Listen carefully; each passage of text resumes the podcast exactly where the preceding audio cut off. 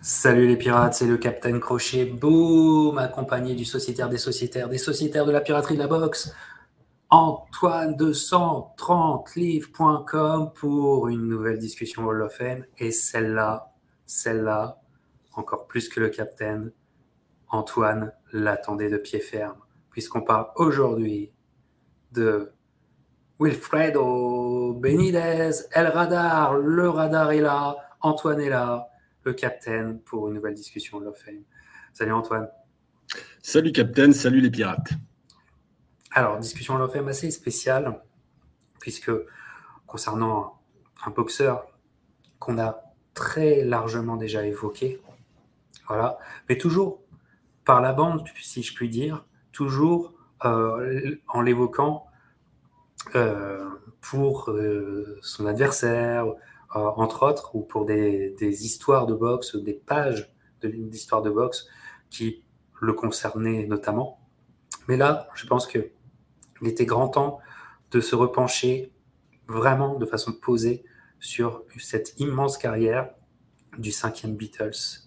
Ça sera la grande tragédie de sa carrière sportive d'être considéré comme le cinquième Beatles, un Beatles que tu adores particulièrement, toi Ouais, Benitez, comme tu le dis, c'est un peu un angle mort de l'histoire de la boxe et d'un de ses chapitres récents les plus glorieux. C'était les années 80, on en a parlé en long, en large et en travers.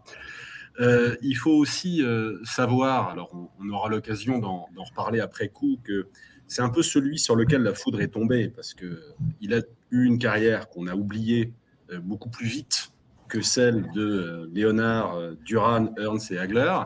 Et en plus, là où jusqu'à la mort d'Hagler, en gros, les quatre autres s'en sortaient pas mal et vieillissaient correctement, lui, il a tout pris sur la gueule parce que Benitez, il a aussi eu droit à tous les problèmes que peut avoir un vieux boxeur et il les a eu très tôt. On va en parler, mais c'est c'est un gars qui a pris à la fois l'oubli et puis euh, toutes les pathologies neurologiques du monde. Et, et à ce titre, c'est un gros poissard. C'est un gros poissard quand tu rapportes ça à son talent.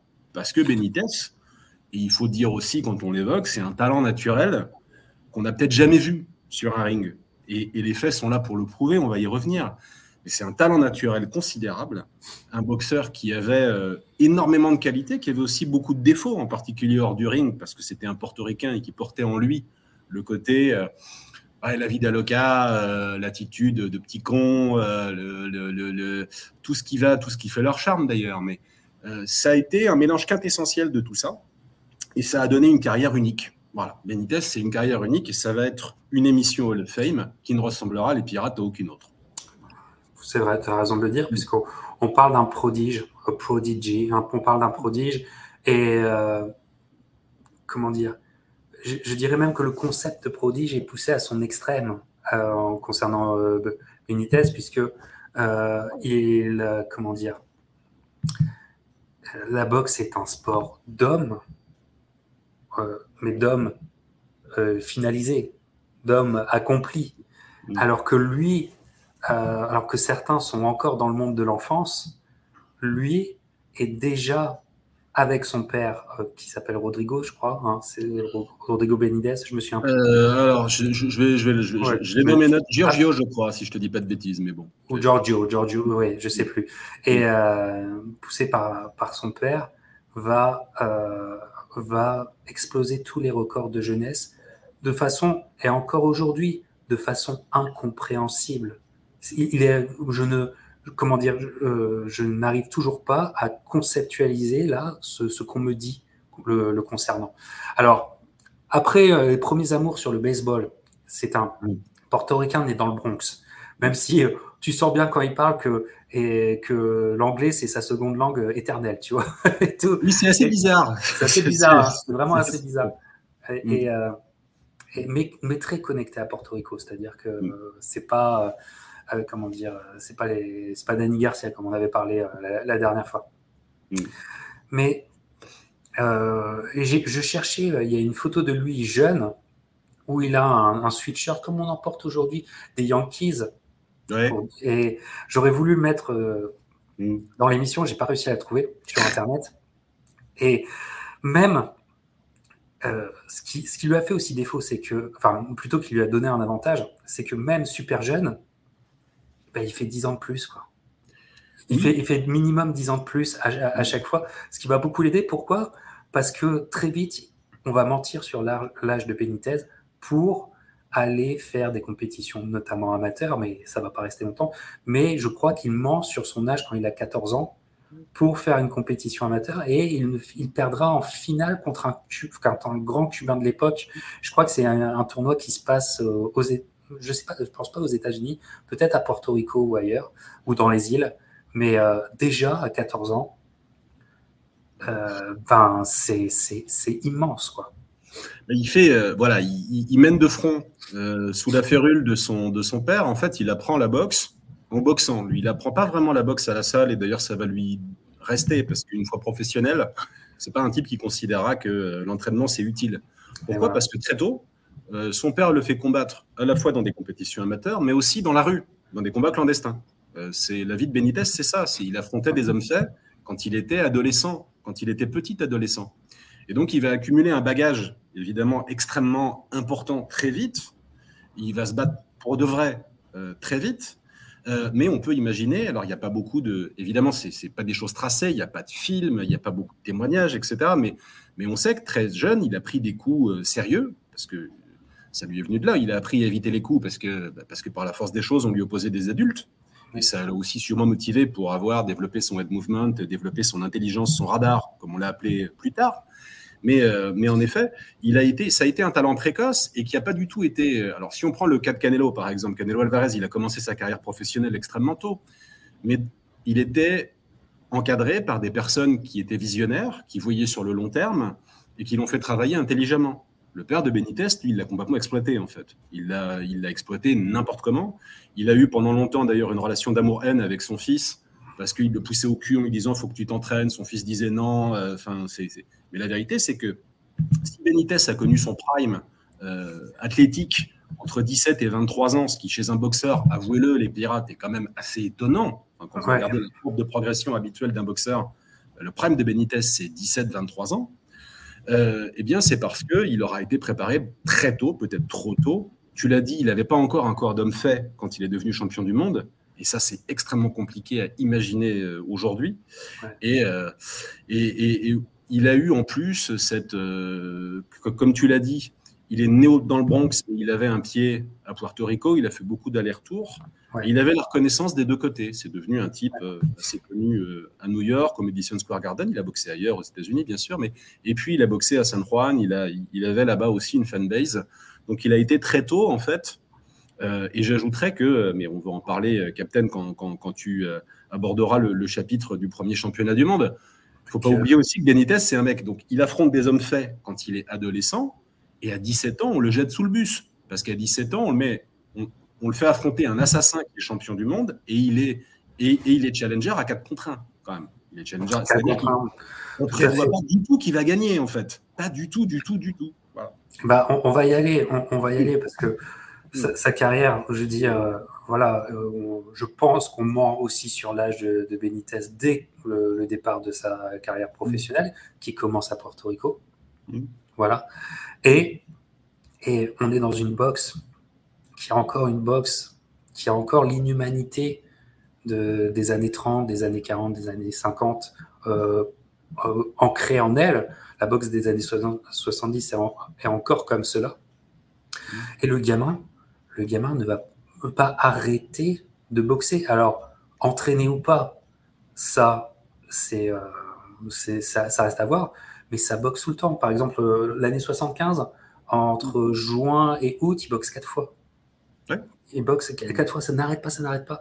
Et tout. Ce qui fait que à 17 piges, ce qui fait qu'il va avoir un, un championnat du monde. Mais là encore, il faut remonter à l'exploit. Il est, on, est, euh, enfin, je veux dire, la perplexité est énorme chez les, chez les commentateurs. Voilà, il est à 4 contre 1, comme tu, comme tu le dis. Et, et, c'est pas un, un, mec qui a une ceinture en bois. Non. C'est pas, pas comme aujourd'hui. Puisque, puisque à 4 contre 1, il va, il va aller chercher Cervantes. Et alors là, Antoine, c'est quand même fou.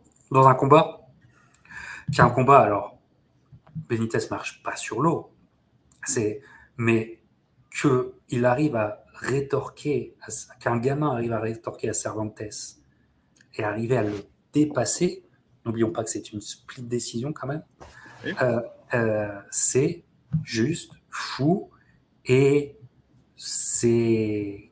Bah ça, je pense pas que ça pourrait être égalé, tout simplement, entre ça ne pourra pas être égalé à la fois parce que c'est difficile d'avoir un talent aussi précoce que celui de Benitez, c'est presque impossible. Et puis aussi parce que peut-être qu'aujourd'hui, on traiterait, euh, j'idéalise pas hein, ce que sont les managers en boxe ni les promoteurs, mais je pense qu'on traiterait plus un gamin comme on a traité euh, Benitez non plus. On ne traiterait plus dans ces situations-là aujourd'hui. Oui. Euh, heureusement. Heureusement. Ça compte, bien sûr.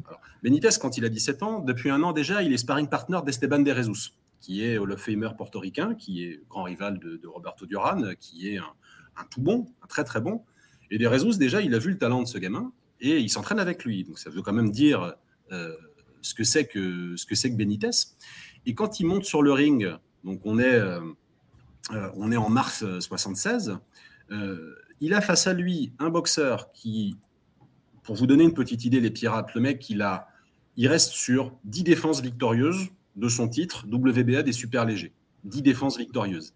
Et après qu'il leur a perdu, c'est pas un boxeur sur le déclin, parce qu'après qu'il leur a reconquis sa ceinture, passé sa défaite contre Benitez, il la redéfendra six fois. Donc on n'a pas affaire à un mec essoré, pas du tout. Cervantes, il est dans son prime. C'est un assassin et dans son prime. On, en on parlait de Cervantes dans la discussion Alex Ergello. Voilà, c'est un boxeur, euh, c'est un boxeur de grande qualité.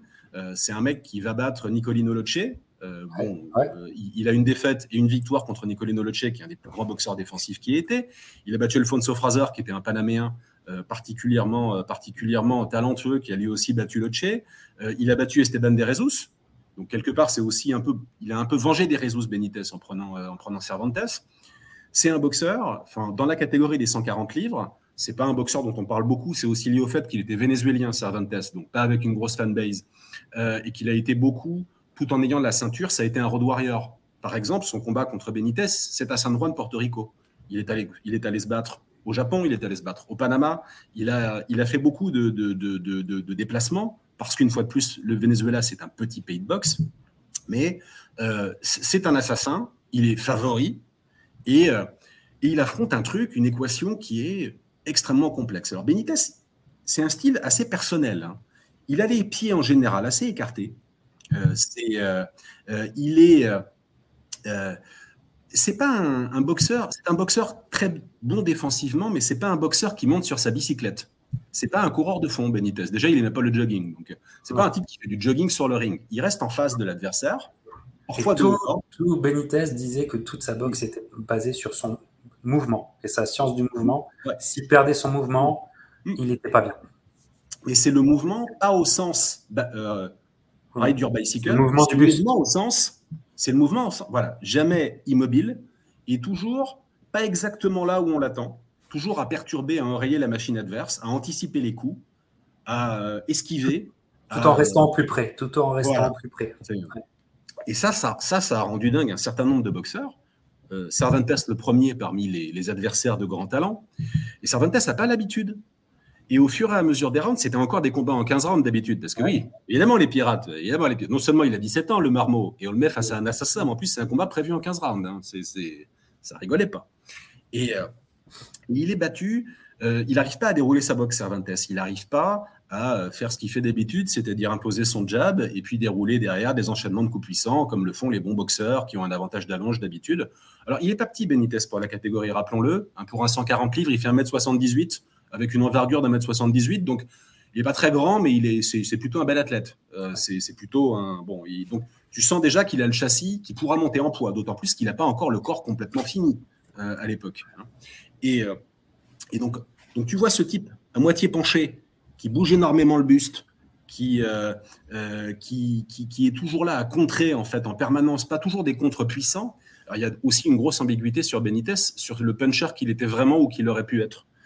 C'est un type qui a euh, employé toute son intelligence en général à gagner à l'escrime contre ses adversaires, qui posait pas tout le temps ses appuis, mais il a quand même au final un ratio de KO assez respectable. Et tu te dis que euh, s'il avait voulu, c'est un de ses entraîneurs sur le tard qui l'a dit, s'il avait voulu être un puncher, il l'aurait été. Mais c'était pas son, comme ça que s'est développé sa boxe. Sa boxe, c'était euh, toucher et pas être touché. C'était, joué à ça. Et, et à ce jeu-là, le combat contre. donc il y a ses copains de lycée, parce qu'il est lycéen, il y a ses copains de lycée dans les tribunes du stade de, San Juan où se passe le combat. Et, et bah, il gagne. Alors, c'est une split decision. D'ailleurs, les commentateurs sont un peu surpris que ce soit une split decision.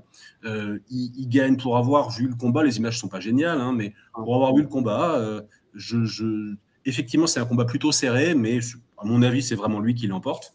Et euh, bon, c'est. Et, et, je pense que Cervantes n'a pas compris ce qui lui était arrivé. Et j'en reviens là, c'est un grand boxeur, Hall of Famer, en pleine possession de ses moyens, battu par un homme de 17 ans. Voilà, c'est, cette phrase-là devrait vous perturber parce que Mike Tyson, dont on a parlé à juste titre comme un phénomène de précocité, imaginez l'importance que ça a trois ans dans une vie, dans le développement d'un adolescent. Imaginez ça. C'est, une différence colossale. C'est, euh, euh, rappelez-vous ce que vous étiez à 17 ans et à 20 ans, les pirates. C'est, pas la même. C'est pas la même. Et, euh, et Benitez, assez tranquillement, enfin assez tranquillement, c'est un combat très intense, mais empoche sa ceinture. Et, c'est sa malédiction à Benitez. Parce que, parce que tu domines le game, quoi. Enfin, c'est bon. Quand tu as accompli un exploit pareil, à un âge pareil, euh, comment tu vas te faire expliquer qu'il faut aller sauter à la corde et faire des kilomètres euh, de jogging tous les matins et faire du sparring et euh, comment tu vas comment tu vas expliquer ça à ce môme? C'est impossible à expliquer. Et d'ailleurs, tu as tellement raison de le dire, puisqu'à la, à la suite de ça, il va défendre plusieurs fois son titre. Il va défendre plusieurs fois son titre euh, euh, et euh, comment dire de façon de façon répétée. Je veux dire, ça boxait encore une fois. On vous dit ça, ça boxait vraiment énorme, énormément contre Villa et Petronelli. Et je crois que c'est après le combat contre Petronelli, il dit, il déclare, mais je suis, il déclare, je suis la bible de la boxe il déclare ça. Hein.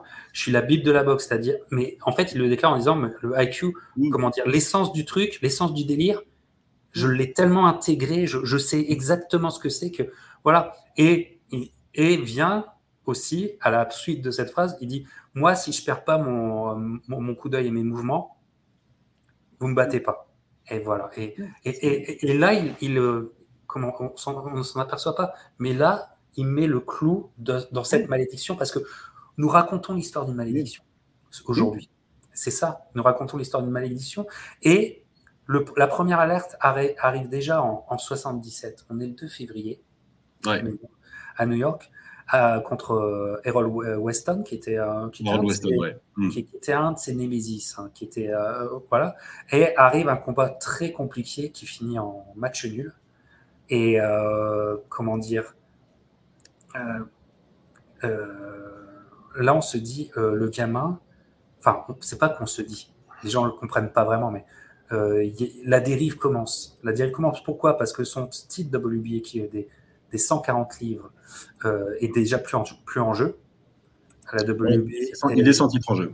Voilà, je crois que la WBA est agacée par Benitez et l'a destitué. Et on, on, tombe sur un draw, il s'en sort bien selon toi, Antoine, si euh, contre Weston, il n'avait pas boxé à New York, tu crois qu'il aurait pris sa première défaite? Alors c'est vrai que c'est. On, on, essaye justement de capitaliser sur le côté champion Boricua. Sa ceinture, il l'a prise, il l'a défendue au début à Porto Rico. Et là, on le fait boxer au Garden. On veut miser sur le public des Portoricains euh, de New York pour remplir le Garden, comme Miguel Cotto le fera euh, des années après avec le succès qu'on sait.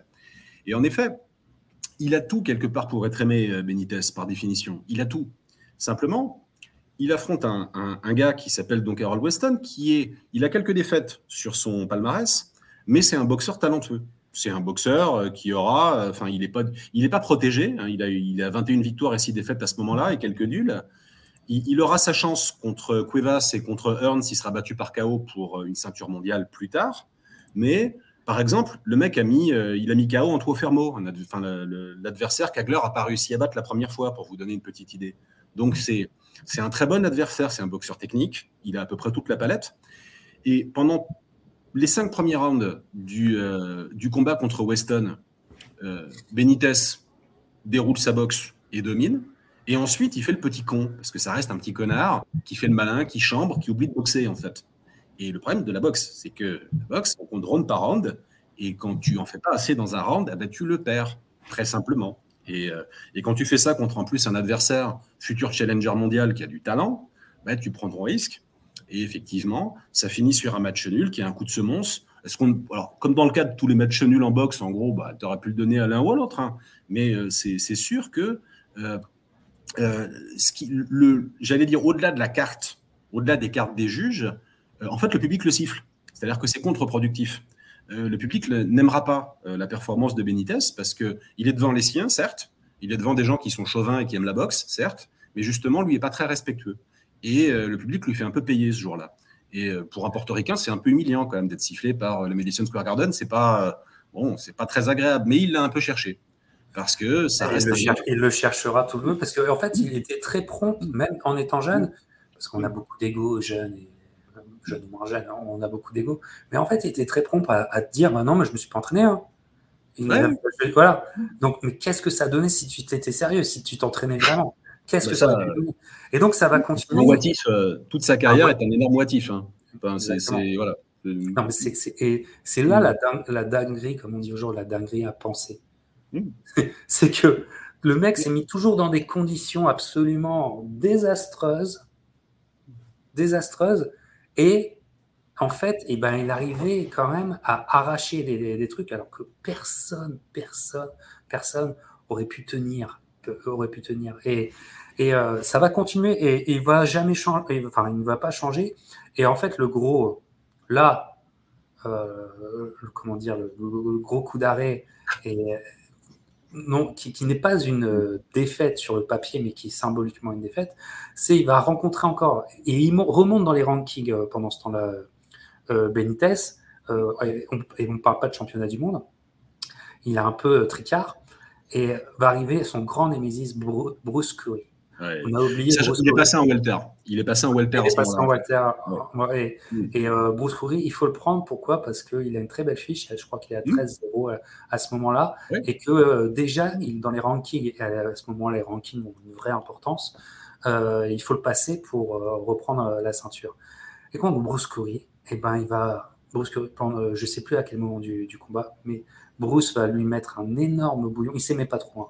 un énorme bouillon avec deux knockdowns dans un round, un troisième knockdown dans, dans le round suivant. Mais ce qui est encore plus fort que simplement vous dire ça, c'est la réaction, le body language et le, la, comment dire, la, comment dire, le malaise que les knockdowns euh, créent parce que euh, Benitez essaye de se checker lui-même, de se secouer lui-même, ce qui euh, renforce l'image qu'il est complètement sonné euh, il, se, lui-même se transforme en pantin désarticulé par lui-même. C'est très très étrange euh, pour essayer certainement de reprendre ses esprits. C'est certainement ce qu'il fait, mais l'impression est, l'impression est très forte.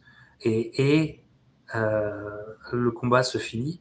Et le combat se finit avec Benitez vainqueur. Et ça, ça, là, c'est bien plus. Bien plus contestable que contre Waston. Bah, tu es, à nouveau en plus au Madison Square Garden. Donc là encore, si tu veux, on essaie de relancer la hype euh, Benitez. Et il affronte ce, alors ce, Bruce Curry. Donc Benitez est monté chez les Welter, il affronte ce Curry. Et Curry sera champion du monde, mais il sera champion du monde lui en descendant. Il sera champion du monde plus tard dans sa carrière à 140 livres. Simplement, c'est pas un charlot, quoi. C'est un Texan, euh, c'est un type qui a un certain punch, c'est un, boxeur respectable. Tu l'as rappelé, il est invaincu.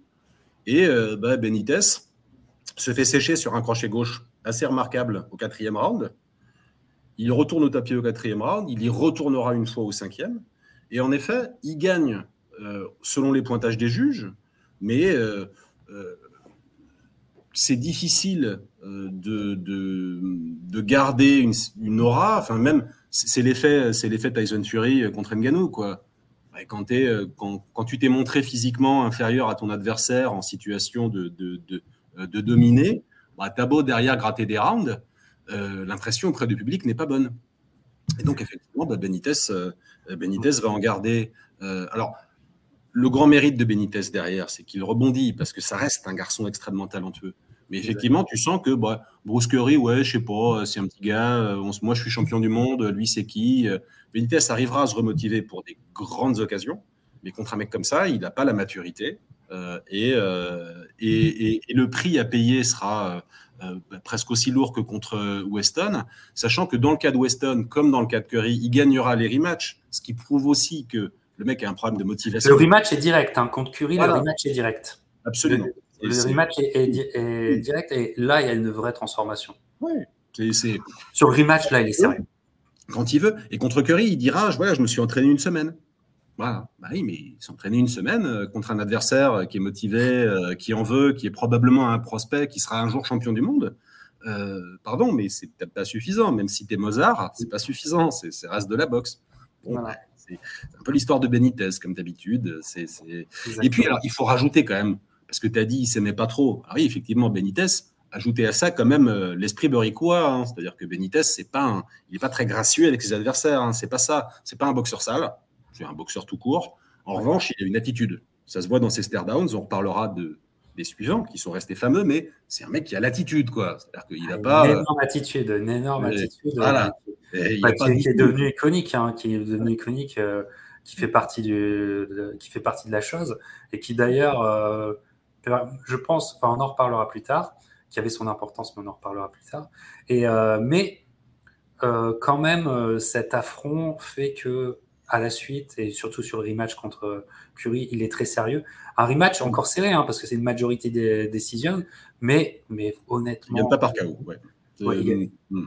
et, mais euh, honnêtement, euh, Benitez est beaucoup plus sérieux, vous voyez même physiquement, il est vraiment là, c'est autre chose. Il montre un autre visage, et les choses vont un peu mieux, parce que c'est fluctuant, tu comprends, c'est fluctuant. Mais ça a fini d'agacer son, son père, alors, j'ai pas mis de photo de lui, mais il faudra un jour qu'on fasse une discussion sur ce manager promoteur essentiel à, comprendre euh, dans ces années-là. C'est que euh, son père revend euh, son contrat à Jim Jacobs. Mm. Et Jim Jacobs, il faudra en faire une, vidéo de Jim Jacobs parce qu'il a été. Le mec a, été essentiel pour cette boxe de ces années-là. Parce qu'entre Benitez et Tyson, c'est hyper important.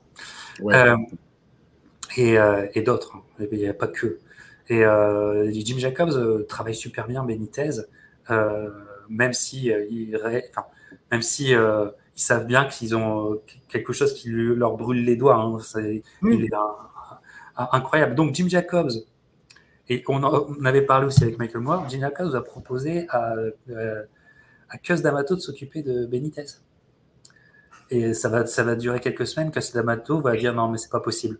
Ouais, possible. Ouais, ce genre de boxeur où des, des entraîneurs légendes disent hmm, c'est pas possible. Non, c'est pas possible. Ça n'ira pas. pas.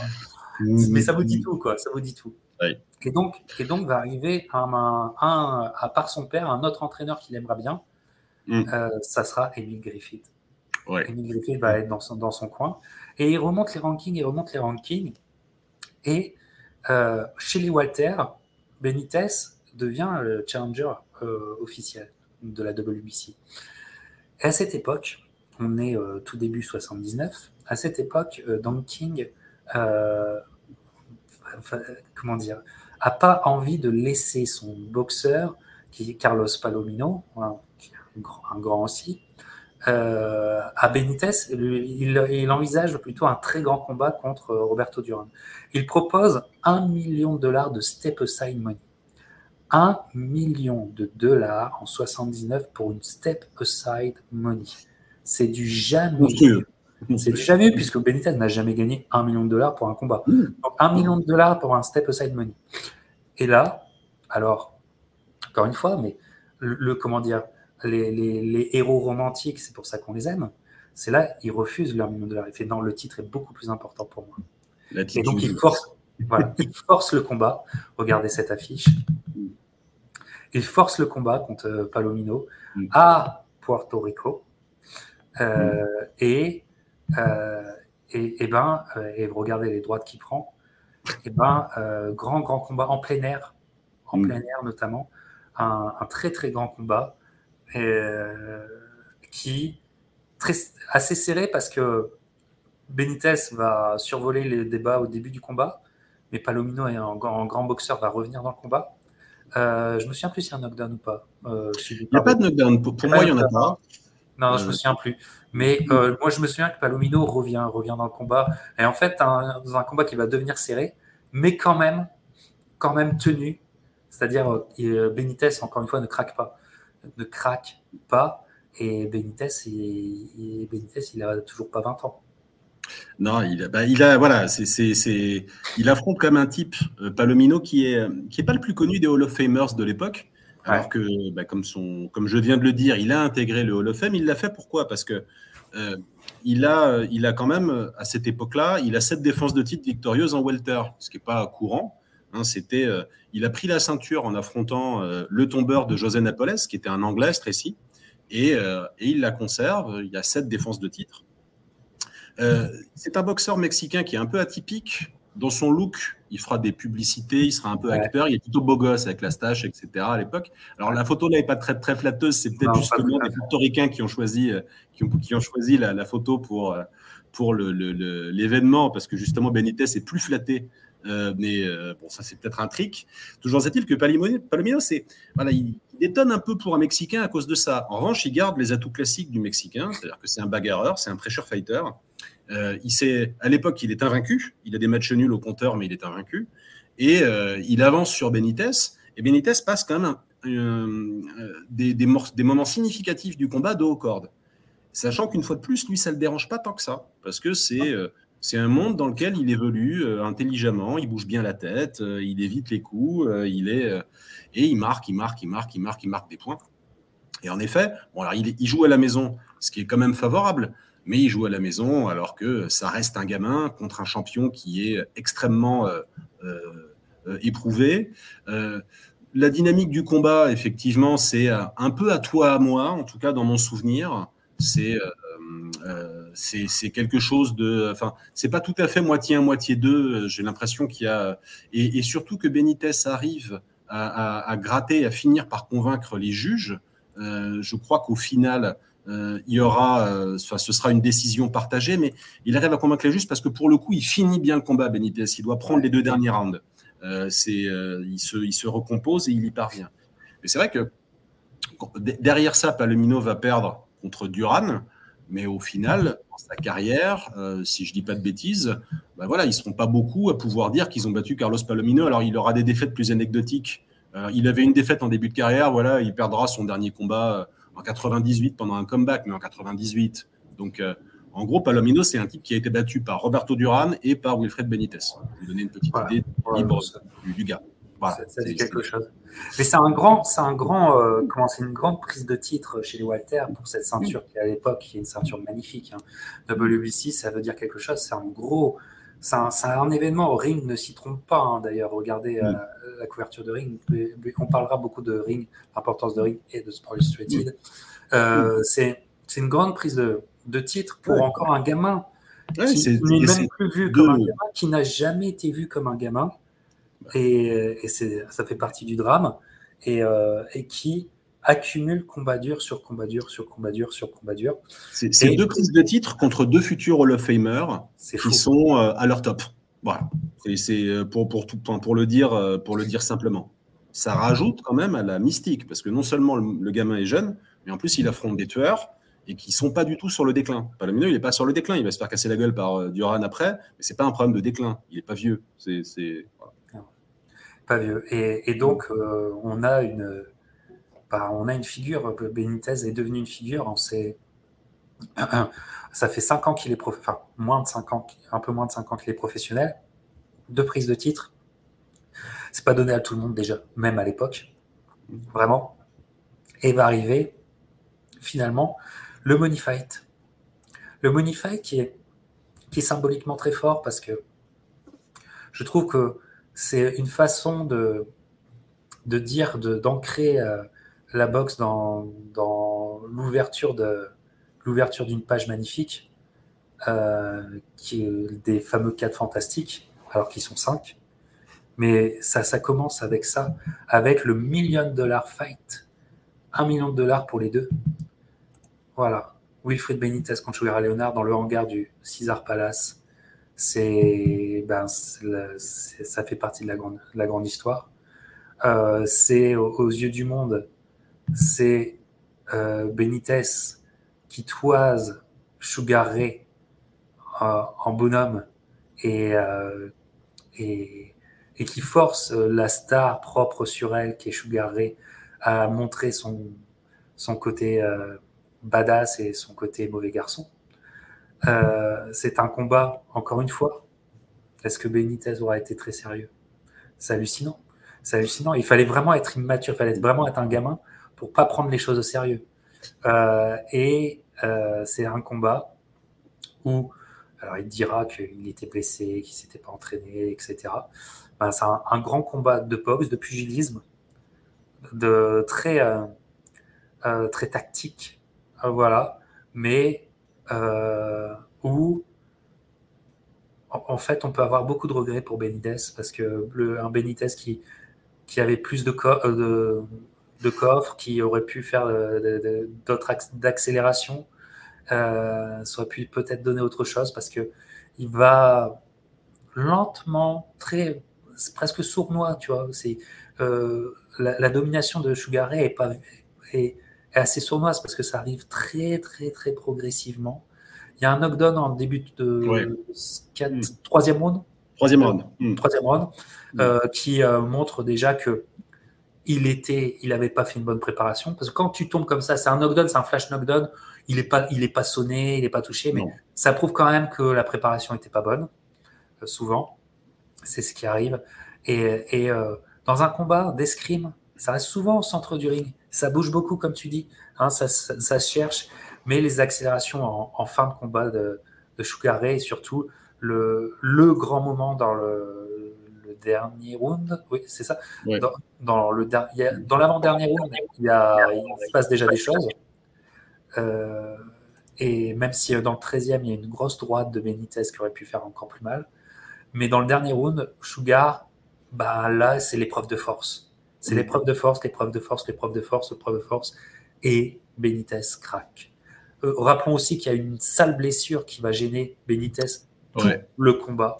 sur, un tête, sur un choc de tête. C'est un choc de tête qui va, qui mm. va vraiment gêner, qui, qui est une part importante du combat aussi, il hein, faut, mm. faut l'avouer, qui, qui change la donne. Qui change la donne.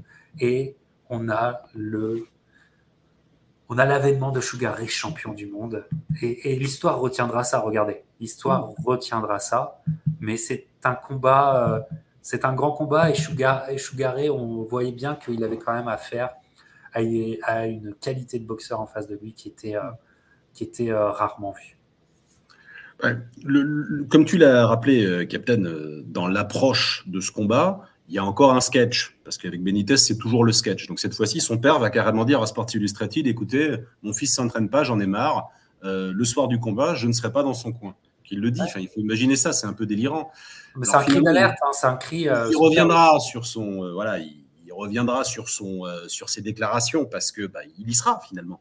Mais comme tu dis, c'est pour essayer de remotiver le gamin.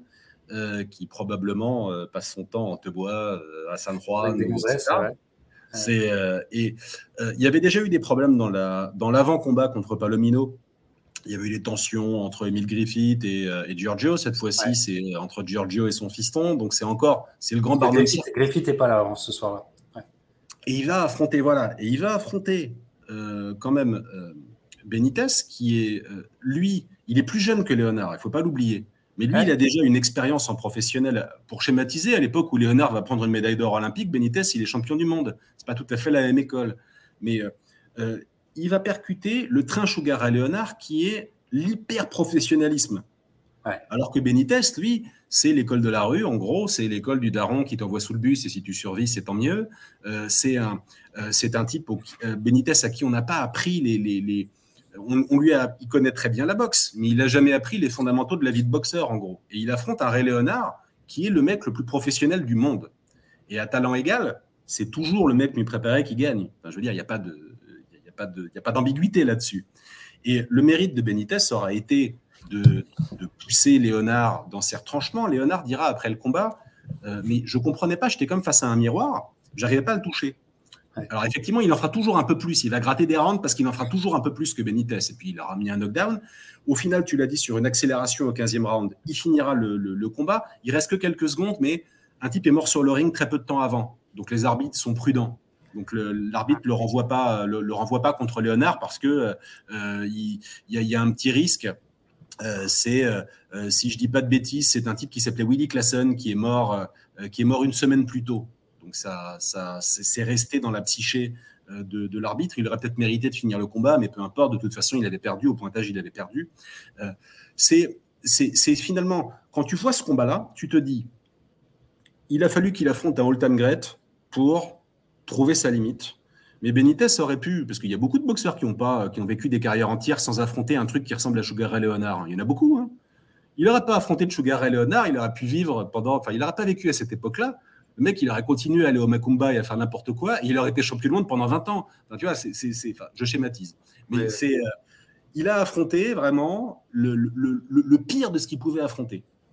Sugar Ray Leonard. Voilà. Et effectivement, il perd logiquement, légitimement, mais en termes de talent, donc on va y revenir sur les futurs grands adversaires de Benitez. Léonard lui rendra hommage après le combat en disant Benitez était un très grand boxeur. Jamais un boxeur ne m'a fait rater autant que Benitez. Voilà, et, mais alors autre chose symbolique, c'est que Sport Illustrated, voilà, tu vois, euh, va centrer son sur euh, encore plus. Je crois que Sugar avait déjà eu une couverture de Sport Illustrated avant, mais là, ça va, être, ça va, être, euh, la chose. Mais le fait que Benitez n'ait jamais eu sa couverture de Sport Illustrated, je pense que ça a beaucoup impacté sur le fait qu'on dise que c'est les quatre fantastiques et pas les cinq. Bon, je pense que ça, y a une part là-dedans. Alors que Ring Magazine adorait Benitez, il aura beaucoup de couverture de Benitez. avec la photo avec les trois couronnes. Euh, ah, on, va y aller, on va y aller justement, euh, là-dessus. Et donc, euh, c'est une, victoire qui, restera en travers, euh, c'est une défaite qui restera en travers de la gorge de, Wilfredo. Vraiment. Euh, voilà. Mais il est temps de se réinventer. Et il va se réinventer en changement de catégorie. Alors, ce qu'il a d'autant plus, puisque vu ses excès et tout ça, faire le poids, c'est toujours difficile. Mais, mais, mais, cette catégorie des super Walter, hein, des, des light middleweight, c'est une catégorie qui va vraiment bien lui aller aussi. Mm. Et dans des moments où il a envie de prouver des choses et tout ça, et eh ben finalement, peu de temps après, c'est-à-dire euh, c'est en 80, c'est en 80 ou en 81, je me souviens plus. Euh, euh, en fait, ouais, le combat entre contre contre Léonard, c'est en 80. c'est en, 79. 79, novembre 79. Donc c'est doit être en 80 qui monte, si je ne dis pas de bêtises. Ouais, c'est voilà, c'est l'année d'après. C'est l'année d'après qu'il bah, fait sa comment dire, qu'il fait sa montée chez Super Walter. Il fait trois combats pour euh, pour s'aguerrir, des combats qui parfois sont aussi compliqués, mais à arriver au même endroit, euh, un, un, champion du monde contre Hop dans un combat où euh, tu vois qu'il a affûté Benitez, tu vois qu'il est prêt, tu vois qu'il doit gérer cette nouvelle catégorie. Dans un combat face à Hop, et alors, toujours une fois, toujours une fois, des combats âpres, des combats serrés. Et en fin, fin de combat, va arriver quelque chose qui va être assez impressionnant, qu'on n'attendait presque même pas chez, chez Benitez. Mais c'est le Benitez attaquant, chasseur, qui va vous donner ça. Bam. Bam. Bam. Et voilà. Voilà, avec la petite feinte. Et euh, chaos retentissant et grosse prise de titre pour un mec maintenant qui est trois fois champion du monde à un âge absolument renversant de jeunesse. Voilà, champion du monde à, cet âge-là trois fois. C'est fou. C'est juste fou. C'est une époque où c'est moins fréquent. Euh, aujourd'hui, c'est vrai, il y a euh, quatre euh, fédérations majeures. On a vu Adrien Bronner, champion du monde, dans, quatre catégories de poids. Je ne vais pas redire de la merde sur Bronner, hein, je ne tire pas sur les ambulances, mais enfin bon, disons que c'est devenu moins compliqué que ça n'était. À l'époque, être champion du monde dans trois catégories, c'est vraiment un exploit. Il ne faut pas l'oublier. Et Benitez le fait, il a 22 ans.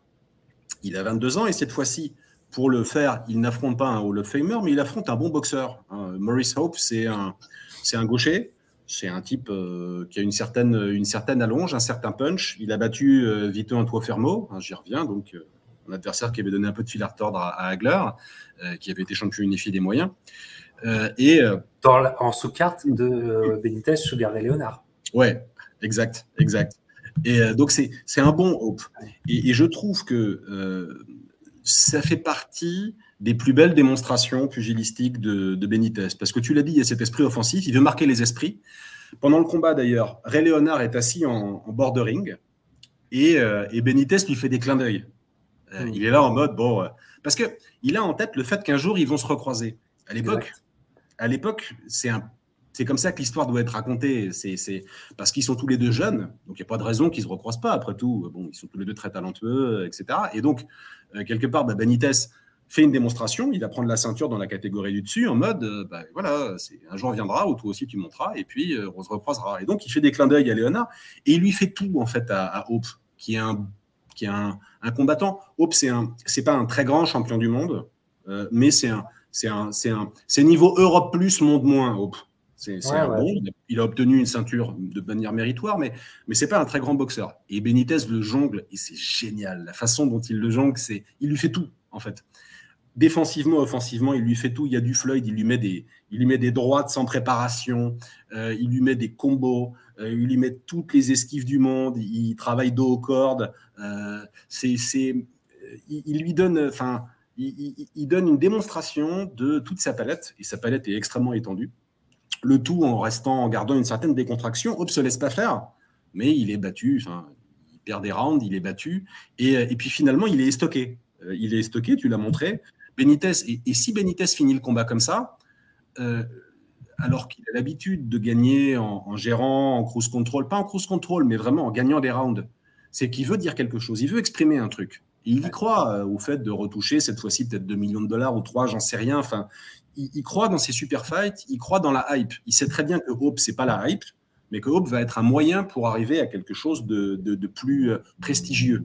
Euh, voilà, continuer à marquer l'histoire. Et il le fait admirablement. C'est un des meilleurs combats de, Benitez. Objectivement, c'est génial. Et, d'ailleurs, il reste très sérieux chez son début chez Super Walter. Euh, Antoine est, très sérieux parce que le combat suivant où il y a encore Sugar et Leonard, si je ne m'abuse, contre Carlos Santos, c'est aussi une belle victoire. C'est une belle, belle victoire et euh, toujours au César Palace le grand César Palace, majestueux, enfin bref, le hangar qui nous fait rêver. Euh, et euh, Carlos, grosse victoire sur Carlos, en, domination sur Carlos Santos, il est vraiment bien. tu vois, là, il est bien dans sa boxe et tout ça. Et au micro, à la fin, il y a Sugaré qui est en face. Et de façon mais presque, euh, comment dire, comique, il fait Ah, Sugar, t'as as peur de moi, hein, Sugar, et tout. Hein, on, va y aller. Il fait Oui, hein, j'étais impressionnant, Sugar. Il fait Oui, t'as été très impressionnant et tout. Voilà. Alors, alors, c'est quand le rematch? C'est quand le rematch? Et, et Sugar Ray dans, dans, toute sa splendeur, comme d'habitude. Oui, mais il faut que tu prennes d'abord Durand, euh, tout ça. Il n'y a pas de problème. Durand, moi, je vais l'avoir. Durand, moi, je vais, l'avoir. Il n'y a pas de souci. Et il parle un petit peu comme ça, tu vois. J'essaye de l'imiter. Oui, c'est ça. Et, euh, et c'est ça, c'est dingue. Et effectivement, encore au même endroit va arriver encore un, un combat pour l'histoire. Cette affiche est absolument magnifique. Magnifique. Euh, je la mettrais en grand chez moi si je pouvais l'avoir. Euh, j'en ai déjà parlé, on a déjà beaucoup parlé de ce, combat. Mais lui qui est une de, des, un fer de lance hein, de Ring Magazine, qui n'aura jamais son Sport Illustrated cover, je, pour moi, ça joue beaucoup dans ce que l'histoire gardera. Mais euh, Benitez Durant, c'est attendu comme, comme de la folie. Euh, Durant se prépare comme un asset, ce qui est très rare pour lui. Euh, Benitez aussi. Mm. Benitez aussi. Les deux arrivent aguerris. Je vous conseille de revoir le, broadcast de ce combat parce que tous les codes de la soirée boxe sont là. L'entrée, tu sais, moi j'adorais les petits couloirs où il y avait trop de monde, tu sais. Et il fallait, il y avait trop de monde qui était dans le couloir mm. à, la, sortie du boxeur et tout ça. Enfin, mais ce charme, cette soirée, j'adore cette soirée dans un combat où El Radar, dans un combat magnifique, enfin ils sont beaux en plus les deux, enfin je sais pas, j'hallucine, hmm. mais où El Radar va être un radar. Et va, c'est un combat tellement plaisant, euh, frustrant pour Durand parce que Durand, tu vois que il est in shape, tu vois qu'il a hmm. travaillé, mais qu'il n'y a pas vraiment de, de réponse totale à Benitez. Et Benitez même quand Durand arrive à le cadrer, arrive à le travailler, Benitez retravaille par derrière à chaque fois. C'est un sublime combat. Enfin, c'est de la grande boxe, c'est du pugilisme. Euh, c'est deux, deux IQ box euh, monstrueux qui font du pugilisme, qui choisissent le pugilisme au, comment dire, sous la façade d'une bagarre, c'est du grand pugilisme. Je m'arrête là parce que j'en ai déjà beaucoup parlé, mais je te laisse parler de, ça. Bah, là, effectivement, euh, à 154 livres, euh, Benitez a pris sa ceinture contre un, boxeur qui n'a pas marqué l'histoire. Il la défend, tu l'as dit, bon, Santos, c'est joli, hein, euh, c'est un boxeur invaincu. En plus, c'est un portoricain, donc il y a un peu de buzz autour de ça. C'est un combat 100% boricois. Mais l'affiche qu'on veut voir, c'est contre Durand. Et effectivement, c'est un combat où Benitez est motivé parce qu'il veut. c'est un moment de sa carrière où il veut le super fight, il veut Léonard il veut même Duran parce que déjà il gagne un peu de blé, donc il comprend. C'est le moment de sa carrière où il est euh, à son top. Alors lui dira qu'il s'est entraîné deux mois, son père dira qu'il s'est entraîné qu'un seul mois. Bon, peu importe. On sait qu'il a déjà un mois, c'est pas mal. Hein. Déjà un mois, vu l'animal, c'est quand même c'est quand même convenable. Alors de l'autre côté, il y a cette histoire extraordinaire de Duran qui est séquestré par le président panaméen euh, pour aller s'entraîner sur une île avec des militaires. Euh, lui, il croit qu'il va, va à Los Angeles et en fait, on, le fait débarquer dans, on le fait débarquer sur une île, on lui fait vivre un, camp de travail. Enfin, c'est assez, c'est à mourir de rire. Mais donc, Duran, il y va. C'est un des très rares combats, peut-être sa seule défaite où Duran n'avancera pas d'excuses quand il aura perdu. Euh, il dira simplement, bah, ce soir-là, j'ai affronté un boxeur qui était meilleur que moi. Et donc, si vous vous rappelez, Léonard dira bah, jamais j'ai affronté un boxeur qui m'a fait rater autant que Benitez. Duran dira j'ai pas d'excuses, le mec était meilleur. Alors Duran, à cette époque, ça c'est immense, ça vaut toutes les ceintures du monde. Hein. Ah oui, quand, on sait la taille de la bouche de Roberto Duran, qui est quand même euh, gigantesque, ça vaut tout. Et, Duran, il est, en, il est in shape.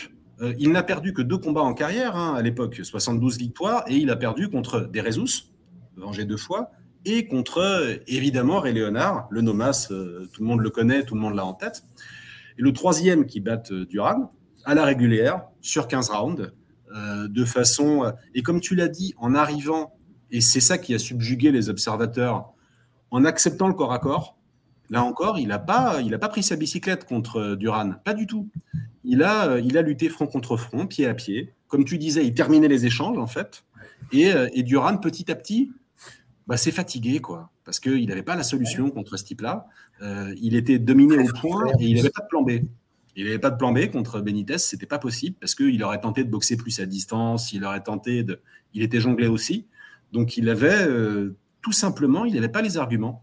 Et euh, c'est un succès magnifique parce que, une fois de plus, à l'époque, les observateurs peuvent imaginer que Duran est fini. Déjà, il est beaucoup plus vieux que Benitez. Et on est à 100 lieues d'imaginer que Duran rebondira encore une fois, deux fois, qu'il aura encore une carrière à rallonge, qui sera champion du monde à 154, puis à 160, etc. Non. En gros, l'enjeu de Duran sur ce combat-là, pour les observateurs, c'est de finir sa carrière dignement. En gros, c'est ça. Mais quand tu vois ce qu'a été Duran après et le temps qu'il aura duré, tu sais que ce Duran-là n'est pas un Duran fini. Non, pas du tout. Il a encore un gros moteur à ce moment-là. Il est encore très bon. Il est encore très bon, mais il est battu par meilleur que lui. Et euh, inversement, Benitez, quand il affronte Duran, le Hall of Famer Roberto Duran, le troisième Hall of Famer qu'il va battre dans sa vie, Benitez, il a 23 ans. L'avenir lui appartient parce que franchement, il a une défaite en carrière et, est battu par Léonard. Ça n'a rien de honteux. On imagine une revanche, peut-être une trilogie, j'en sais rien. Enfin bon, surtout qu'il veut la revanche. Et, et, et en fait, c'est fini. C'est fini. Alors on ne le sait pas encore, mais c'est fini. Il a 23 ans, mais lui a déjà le corps le kilométrage, euh, le cerveau choqué d'un boxeur trentenaire, déjà. Et euh, on s'en apercevra plus tard, mais il est sur le toit du monde à ce moment-là. L'avenir lui appartient et c'est déjà fini. C'est ça qui est dramatique dans la carrière de Benitez, c'est qu'il était précoce quand il avait 17 ans, mais il sera aussi précoce quand il sera au milieu de la vingtaine. C'est-à-dire que lui, au milieu de la vingtaine, il sera déjà un boxeur sur le déclin. Oui, oui, sur le déclin. Et comme on ne joue pas à la boxe, on n'est pas sur un déclin sportif on est sur un déclin euh, physiologique, physique. C'est absolument terrible. C'est absolument terrible, mais regarde ce sentiment. Parce que ça, c'est le Ring Magazine qui est magnifique d'ailleurs. Le Ring Magazine après que la photo a été, faite euh, au lendemain de la, victoire sur Durand. Wilfried Benitez, what's next? Quel est le, futur du trois fois champion, du, champion dans trois catégories? What's next? Et c'est euh, What's next? Ben c'est c'est la, survie quoi. Et, on comprend pas. On peut pas comprendre en sortant de, du round. Tu peux pas. Voilà. Mm. Alors évidemment, il va continuer à boxer. Et euh, euh,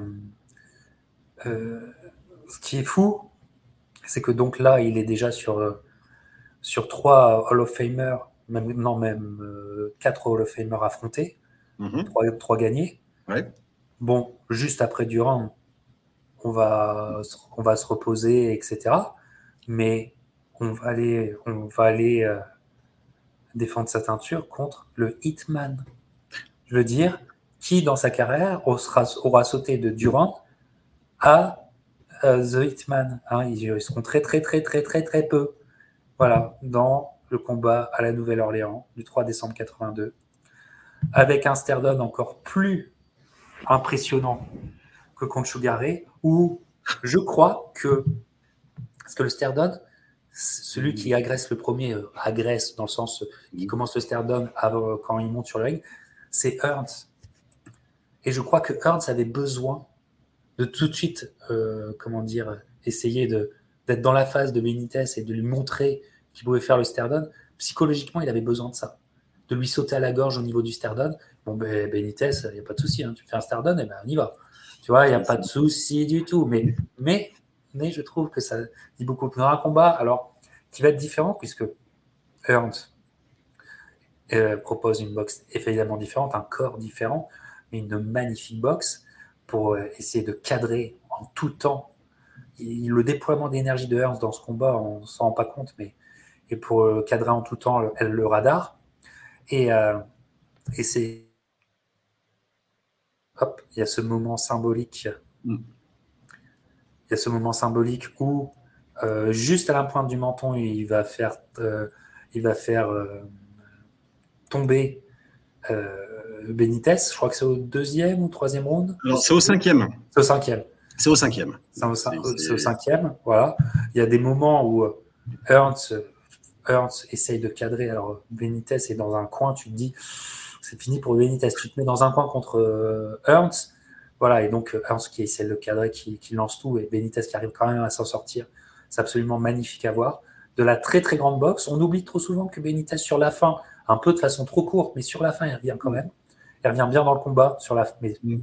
un peu trop tard il revient bien dans le combat, dans un combat qui est plus serré qu'on ne le croit, que, enfin, plus serré que l'histoire, enfin, le sentiment aura laissé. Gros combat de boxe. Et toujours est-il que face à un Hall of Famer, face à un stratège, face, à face au Hitman, face au Motor City Cobra, bon, euh, faire, la, faire la limite et surtout lui proposer du pugilisme, il fallait être un prodige. Il fallait être un prodige. Parce que encore une fois, on ne sait pas si c'est euh, entraîné. Hein. On parle de trois semaines, on parle de trois semaines d'entraînement pour le Hitman. Non, mais... On ne saura jamais. On, ne saura jamais. Alors, c'est un combat qui est, euh, alors, qui, est très, euh, très particulier. Donc, il a lieu au, Superdome de la Nouvelle-Orléans. c'est un, combat dont la sous-carte ou le co-main event aura été un des plus grands combats de l'histoire de la boxe, c'est-à-dire Wilfredo Gomez contre Lupe Pintor un grand affrontement euh, entre Mexique et Porto Rico. Et, et, paradoxalement, le, main event derrière est, plus un, est moins émotionnel et plus un combat de boxe, tu l'as dit. C'est un combat de technicien, sachant que le drame de Benitez quand il affronte Tommy Ernst, il est double. Euh, le premier, c'est que à 154 livres, Ernst, c'est peut-être le, le, plus cauchemardesque de tous les super welters de l'histoire. En welter, il lui manque un peu de viande sur l'os. Après, il, il, affrontera des mecs qui, euh, qui seront euh, euh, moyens et supérieurs. Il affrontera parfois des phénomènes physiques, etc. Mais à 154 livres, Ernst, c'est insurpassable. C'est une machine. Quand on voit ce qu'il fera à Duran, c'est absolument effrayant. Et en plus, Ernst, on le sait, quand on jette un regard sur sa carrière a posteriori, on sait que Ernst, pour le battre, il fallait le mettre KO. tu ne bats pas Tommy Ernst à la boxe. C'est pas possible. Ça n'existe pas. Parce qu'il a les bras trop longs. Il, boxe trop bien. Euh, il, faut il faut soit euh, le, mettre KO, soit faire ce qu'a fait Barclay le jour de la revanche, c'est-à-dire le sonner très tôt dans le combat pour qu'il il perde un peu ses moyens, en fait. Et Benitez n'a pas les moyens de faire ça, tout simplement. Il, il, peut que essayer de le boxer. Et tu sais très bien que quand tu boxes Ernst, tu vas pas y arriver, en fait. Donc il lui donne une réplique de pugiliste. J'en reviens là, mais quand tu vois ce que Ernst va faire à Duran à 154 livres, c'est-à-dire du sale, euh, Benitez, lui, euh, bah, il le regarde en égal, euh, il le boxe, il essaye, simplement c'est trop compliqué. Ernst a trop de technique, il a un jab trop long, c'est, il a du punch, c'est un, combat où tu l'as dit. Alors je crois que je crois que Tommy va s'abîmer la main droite peut-être dans, le combat. Il le fera aussi contre Hagler, mais toujours est-il que c'est un combat disputé qui aboutira à une décision à la majorité. Un des juges donnera match nul. Je crois objectivement, en voyant le combat, que Hans le gagne, j'ai aucun problème avec ça. J'ai une Benitez d'amour et j'ai aucun problème avec le fait que. Mais tu sens, euh, pour un Benitez qui déjà, on ne se rend pas bien compte sur ce combat, mais qui déjà probablement a en lui les germes de, de, ces problèmes de quota fusible et, euh, et, euh, face à un monstre tel qu'est ce Ernst-là, en 82, c'est, on a affaire à un phénomène dans tous les sens du terme sincèrement, ne serait-ce que d'être arrivé à ça, c'est magnifique. Quand tu rajoutes le fait que bah, tu sais pas trop combien de temps il s'est entraîné, etc. etc. Toujours est-il. Ah, c'est magnifique, c'est un panache de fou. Il perd sa ceinture, voilà. Il, perd sa ceinture dignement, très très dignement. Et Tommy Ernst, j'en reviens là parce qu'on a parlé de. On a parlé de Léonard, on a parlé de Durand. Ernst dira quelques années après, les pirates, vous en êtes peut-être familiers, mais dans The Ring, on fait souvent des Voilà, the best I've ever faced. Quand, euh, quand Tommy Hans devra dire euh, catégorie par catégorie, euh, c'est-à-dire l'intelligence, la vitesse, le bouton, etc., quand il devra désigner son meilleur adversaire, il désignera Wilfred Benitez. Donc, c'est quand même les hommages des plus grands. Il, faut, il faut lui donner ça. c'est un boxeur un peu oublié, mais qui aura le respect de ses pairs de façon enfin, très méritée, quoi. Après, ce jour-là, on, donc on est en 82 et euh, ben, il est toujours pas vieux, notre ami, notre ami Benitez. Hein. Mais c'est la dernière fois qu'il portera, enfin qu'il portera une ceinture de champion du monde. C'est même la dernière fois qu'il disputera un championnat du monde. Il ne le sait pas encore. Et, euh, et, il affrontera la pire machine de guerre jamais vue dans l'histoire de la catégorie. et, euh, et c'est comme ça qu'il va perdre sa ceinture. Il n'y a pas de honte, hein. Il n'y a pas de honte. Il n'y a pas de honte, il y a beaucoup de frustration parce que vu son comportement, euh, mm. je pense que euh, comment tout le monde s'arrachait les cheveux parce que en fait, on a vu des chefs-d'œuvre de boxe avec un mec qui s'est préparé en dilettante. Qu'est-ce que ça aurait donné? Qu'est-ce que ça aurait donné? Mais ça, c'est effectivement le watif, le grand watif, et même peut-être le plus grand watif de la, de la boxe. Parce qu'il est, il est encore plus important que les, les choses complètement virtuelles, tu sais. On a des watifs, par exemple des dream, des dream fights qui, qui euh, n'ont pas pu arriver. Alors que là, on a du concret, on a des choses qui sont historiquement arrivées, en sachant bien que a-t-on vu la pleine mesure de la chose. Et ça, c'est dingue. C'est dingue à penser. Il n'y a que des Mozart, qui, euh, des Mozart désinvoltes, qui peuvent faire ça. Le problème de Benitez, c'est que c'est un Mozart désinvolte dans la boxe.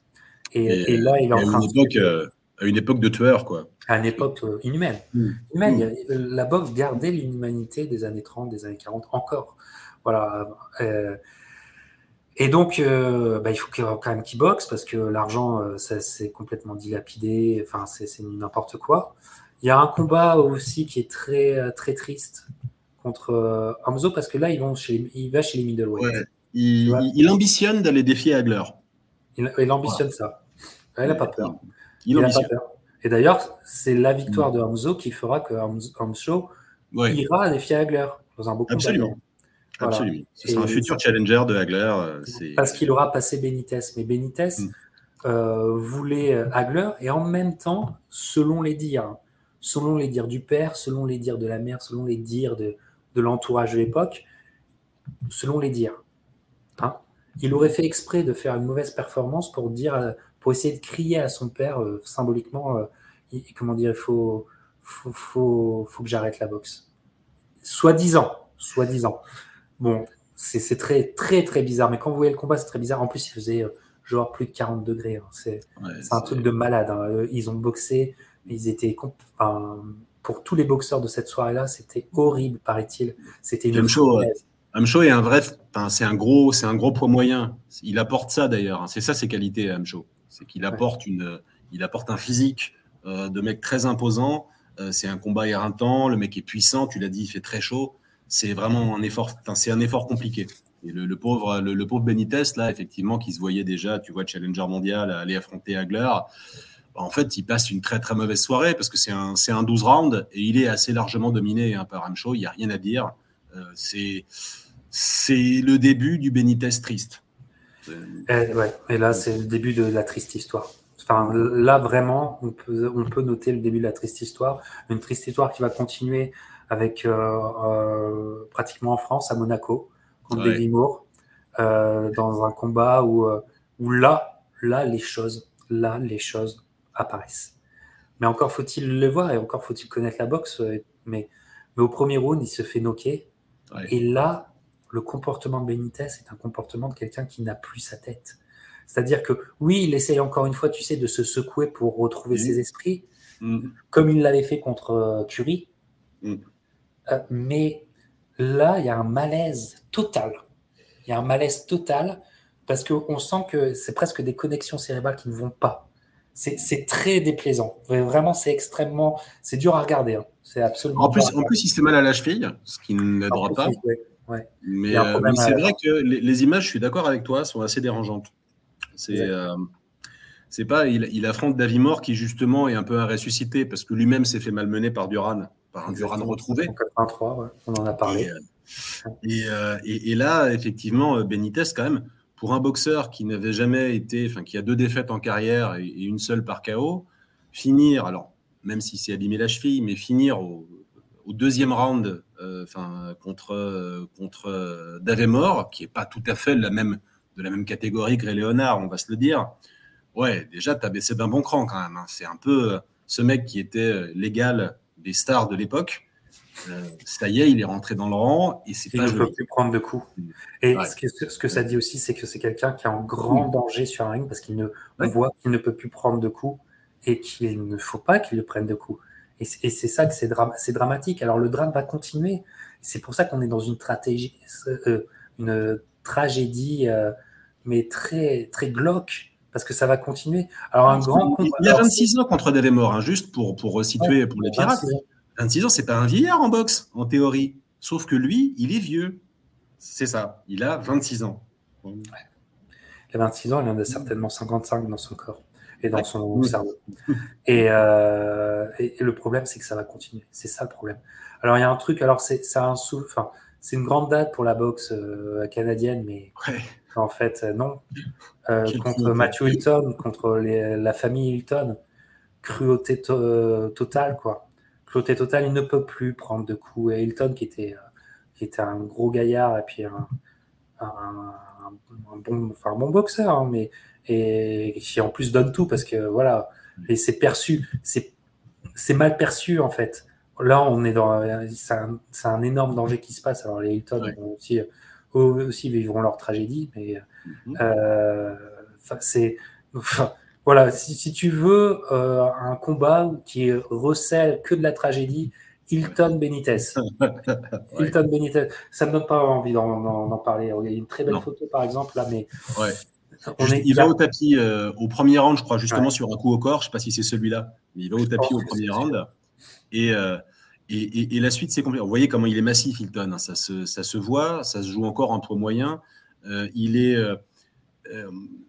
il va montrer des. Forcément, il n'a pas perdu sa boxe, donc il va montrer des choses, mais Hilton est surpréparé. Il est encore invaincu à l'époque. Il en veut, il est devant son public, il va faire un statement.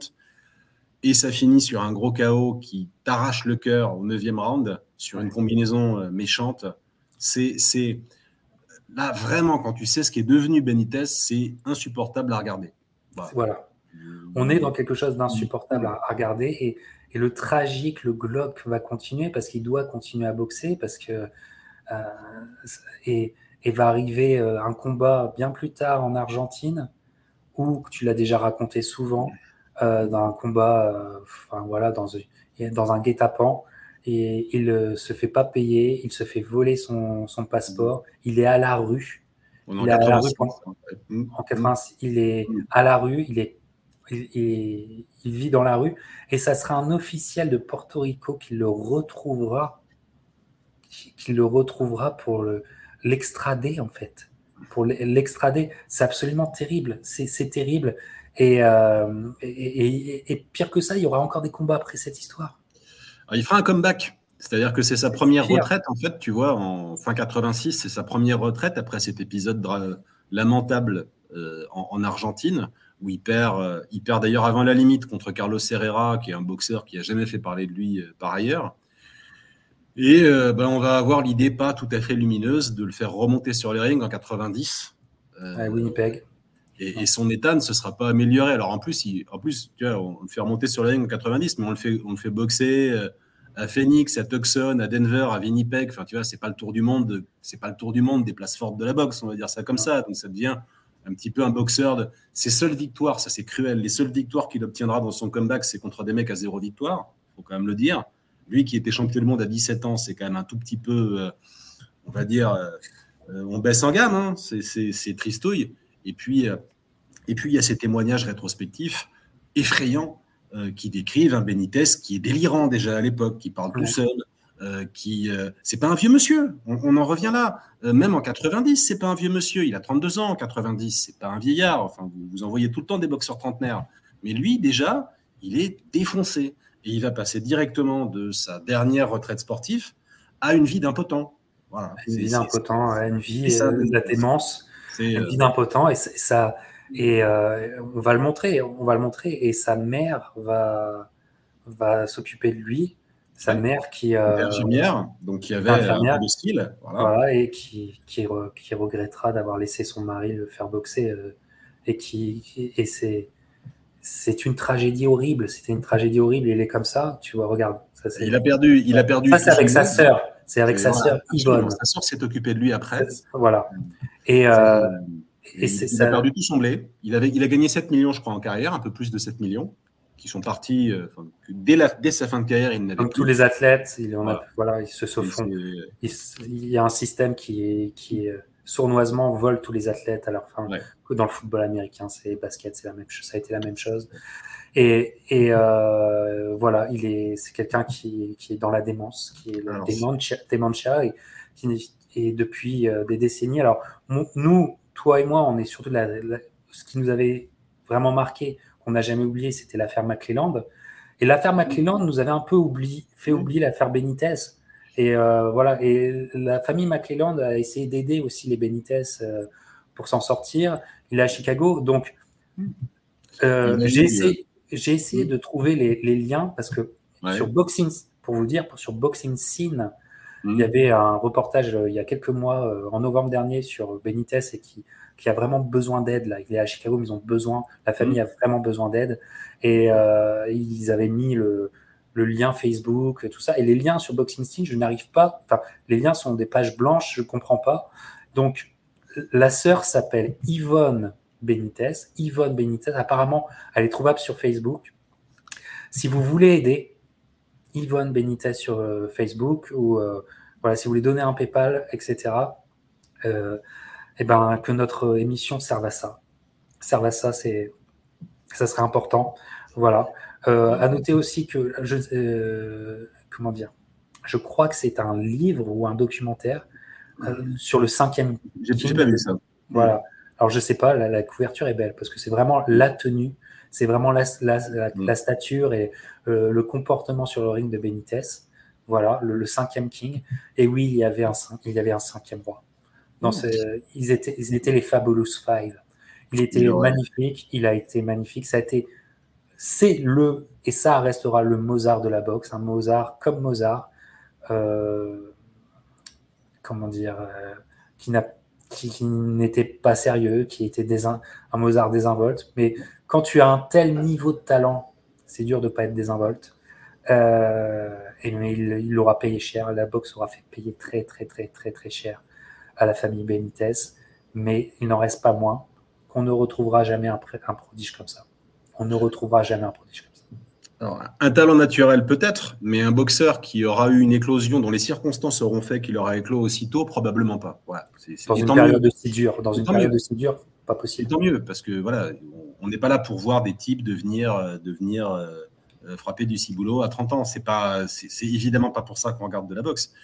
Lui, il a vécu, il, a vécu ça. Alors en, 2002, il avait revu Ray Leonard qui lui avait rendu visite à Puerto Rico. Il était encore à peu près cohérent. Et aujourd'hui, ces images, hein, tu les as montrées, bon, il, lui manque les dents, il lui manque les dents de devant, il a un strabisme horrible. Il ne sait plus marcher. Mais c'est, il ne sait plus marcher. Alors, il était allé aux obsèques de Macho Camacho, d'Hector Camacho. Il avait salué la foule, il était en fauteuil roulant, mais il avait salué la foule, mais ça commence déjà à dater. Aujourd'hui, en effet, il est dans une nursing home à, Chicago. Sa maison avait été détruite euh, par, un, par un cyclone en 2008. Il y avait eu de la solidarité. Un type qui était pompier euh, portoricain à Chicago avait euh, coordonné euh, l'opération qui consistait à le rapatrier à Chicago. Je crois qu'il a touché une petite bourse de la WBC aussi. Euh, WBC ils ont essayé d'aider, mais à un moment donné, bon, ils avaient un peu merdé, enfin, ils avaient un peu merdé, enfin, que le mec était quand même un peu la victime d'un système, on va le dire, on va le dire comme ça. Et, et, aujourd'hui, alors, il est toujours en vie, paradoxalement. J'aurais pas forcément imaginé qu'il survive à Marvin Hagler, par exemple, mais c'est comme ça. Il est toujours vivant, mais est-ce qu'il sait qu'il a été Wilfred Benitez? C'est une autre question. Non, je ne pense pas, malheureusement. Malheureusement, et c'est un cas qui est euh, un, cas, euh, comment dire, euh, un cas moral sur lequel tout, tout boxeur, tout père de boxeur doit se pencher. Vous devez, vous ne pouvez pas refuser d'affronter le cas moral de Benitez. Voilà. Et c'est vraiment et voilà, c'est pour ça que la boxe aussi euh, n'est pas qu'un sport, mais c'est une culture. C'est, ça peut faire partie d'une philosophie parce que ça t'impose un, choix moral. Et, parfois, euh, faire boxer son fils, ben, ça peut t'amener à ça. Ça peut t'amener à ça. Alors les conditions étaient dantesques, inhumaines, évidemment, mais euh, c'est un choix moral. Toujours est-il qu'il faut aussi se remémorer le Mozart du ring qu'il a été. Oui. Et euh, ça, je pense que c'est ce qu'on avait envie de vous faire depuis longtemps. Grâce à Antoine de 130livres.com, allez lire Antoine chaque semaine, chaque lundi, pour son papier hebdomadaire. C'était un plaisir, Antoine, de, de, parler de cette légende. Merci à toi. Merci, Capitaine. Salut les pirates. Ciao.